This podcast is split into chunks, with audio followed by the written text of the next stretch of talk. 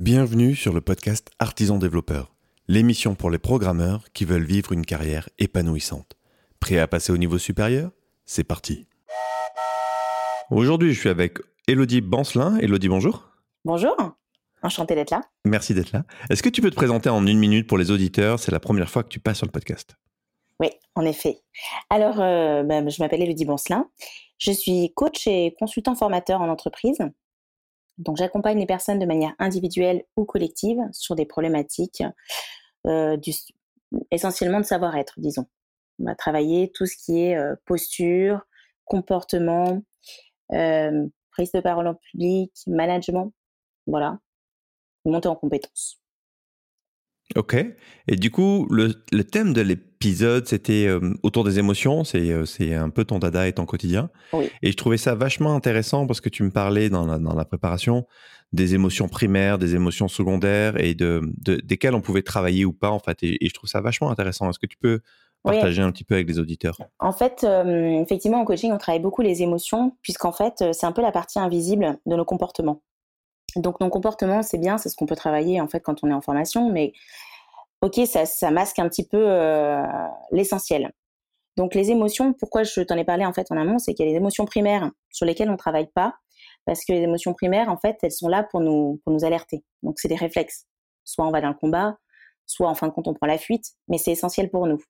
Donc nous, ce qu'on a, enfin l'approche du jeu que je vais te présenter, c'est surtout pour travailler et réguler nos émotions qui sont secondaires, celles qui peuvent nous parasiter, ou au contraire nous aider au quotidien sur des situations bien précises. Donc, c'est-à-dire que si, si- si je reprends une situation, par exemple, euh, un collègue vient de me faire une réflexion extrêmement désagréable sur mon travail, Ouais. et là, j'ai juste envie de lui mettre une énorme baffe. Là, je suis dans les dans l'émotion primaire ou secondaire? Là, tu vas être dans l'émotion primaire. Mais grâce à tes trois cerveaux, tu vas te réguler. Et là, on va voir qu'est-ce que ça fait chez toi. Parce que cette colère-là, tu peux t'en servir.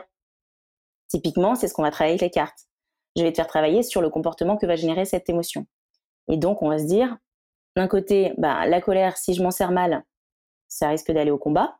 Et là, bon, tu vas peut-être paraître euh, agressif, mais tu peux t'en servir, au contraire, être déterminé. Et plutôt, euh, en fait, euh, vif et passer, en mode contrôle. Et donc, t'en appuyer. Donc, il y a deux manières de lire une émotion. Sachant que les émotions, c'est positif et, euh, en fait, euh, non, excuse-moi, c'est plutôt qu'il y a des émotions agréables et des émotions désagréables qui peuvent générer des comportements positifs ou négatifs. Et c'est là tout l'intérêt du jeu. Oui, alors justement, le, le- le jeu dont tu parles, c'est c'est quoi ce jeu exactement qui va me permettre de, de- de travailler mes émotions en fait? Alors, euh, le jeu, en fin de compte, c'est un, un jeu tout simple qui nous permet de, de comprendre. Donc, il s'appelle Reconnaître et apprivoiser ses émotions. Il permet, un, d'identifier ses émotions face à une situation, de s'interroger en tout cas sur l'exploitation qu'on peut en faire, positive comme négative, et aussi de réfléchir à la manière de les utiliser positivement pour justement affronter des situations qui puissent être délicates ou alors stressantes. Ça nous permet de changer d'état d'esprit.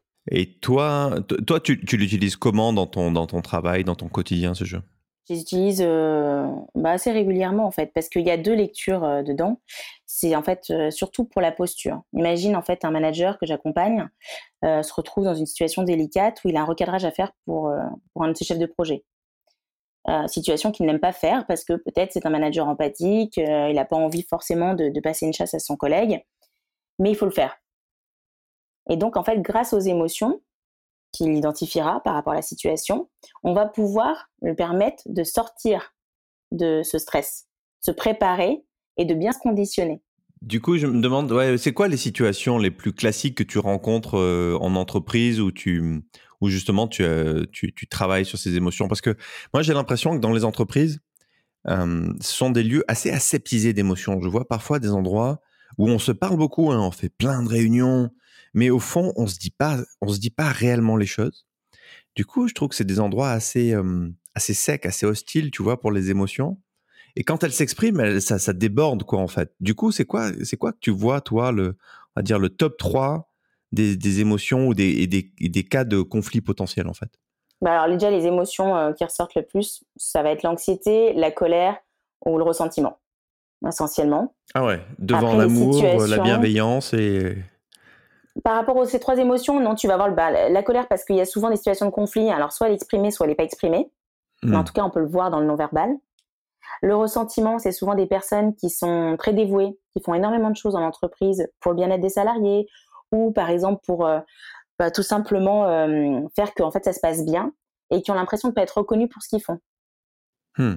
Donc là, ils peuvent ressentir du, voilà, du ressentiment, en tout cas une sorte de, de pas de bienveillance, si tu veux, par rapport à tout ce qu'ils donnent pour les autres. Et la troisième, l'anxiété, qui est alors là au top one, parce que forcément, bah, l'anxiété, on peut soit se parler d'un stress positif ou un stress négatif, et la plupart des gens sont envahis par un stress négatif. Donc l'idée, c'est quand on pose des émotions par rapport à une situation, quand en tout cas la personne elle a le jeu avec les cartes euh, en main, elle va déjà identifier des émotions qu'elle ressent, et puis elle va peut-être se rendre compte qu'en fait elle n'en a pas qu'une émotion, elle en a d'autres qui vont soit lui servir, soit la desservir. Et c'est là l'enjeu, c'est de se dire, voilà, maintenant j'ai ça, qu'est-ce que je fais avec ça?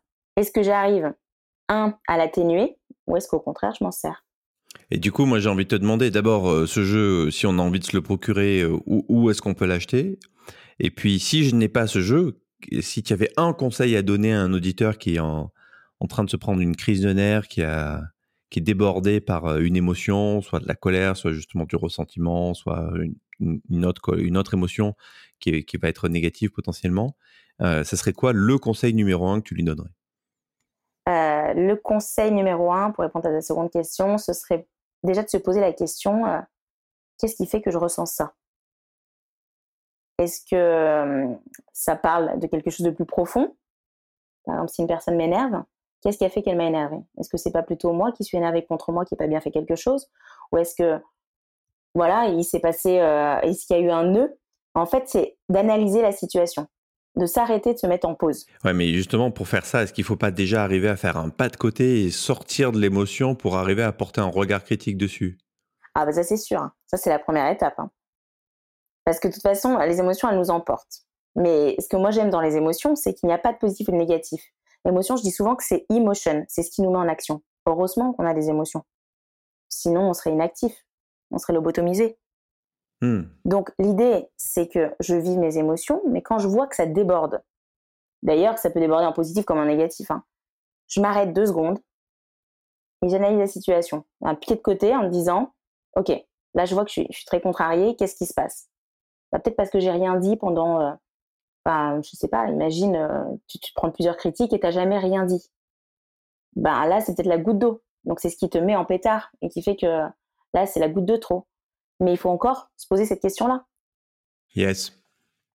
Donc l'idée de commencer à s'interroger sur les émotions, ça nécessite forcément à la personne de commencer un premier pas vers le développement personnel. Déjà de les reconnaître et de, et de savoir et de, de mettre Travailler sur soi. Je trouve ça super intéressant et, et, je vois qu'on arrive à la fin de la boîte de temps. Alors dis-nous vite, où est-ce qu'on peut se le procurer ce jeu? Oui, alors donc le jeu, voilà, donc le, bah alors le jeu, tu ne peux pas l'acheter malheureusement dans le dans le hum, grand public. C'est euh, un jeu en fait qui euh, nécessite qu'on fasse une certification. Donc le jeu s'appelle Reconnaître et apprivoiser ses émotions. Il est basé sur la théorie de renversement de Michael Apter. Ce qui est bien, c'est qu'en fait, on comprend vraiment très bien dans les jeux, c'est que les émotions sont inversées. Si tu veux, il y a sur la même carte, il y a l'émotion agréable, l'émotion désagréable. Hmm. Et donc c'est très pratique à utiliser parce que l'idée c'est de switcher. Tu vois, de retourner la carte. Hmm. Donc, euh, ce boîtier-là, euh, tu peux pas l'utiliser euh, comme ça si tu n'es pas, par exemple, si coach pas formé, formateur. En fait. D'accord. Voilà. Tu peux, en revanche, l'avoir en le pratiquant avec un coach, puisque moi, c'est un jeu que j'offre quand je suis une personne, pour qu'après elle se l'approprie, puis qu'elle le garde pour elle et qu'elle s'en serve dans son quotidien. D'ailleurs, la plupart du temps, elle s'en sert même chez elle euh, au-delà du travail. Ah bah j'imagine bien, ouais, ça se sert dans tout partout. Et, du coup, comme c'est le mot de la fin, si les auditeurs veulent en savoir plus et rentrer en contact avec toi ou voir le travail que tu fais, ils peuvent venir où? Eh ben, ils peuvent aller sur mon site, sur euh, mercimoncoach.com. Dans la rubrique atelier, bah, par exemple, euh, il y a effectivement l'atelier sur la gestion des émotions. Eh bien, écoute, Elodie, merci. Il y, en a plein d'autres. Hein. Merci, Elodie, d'être venue aujourd'hui. Merci beaucoup. Je te souhaite une bonne fin de journée. Quant à toi, cher auditeur, j'espère que tu as apprécié ce podcast.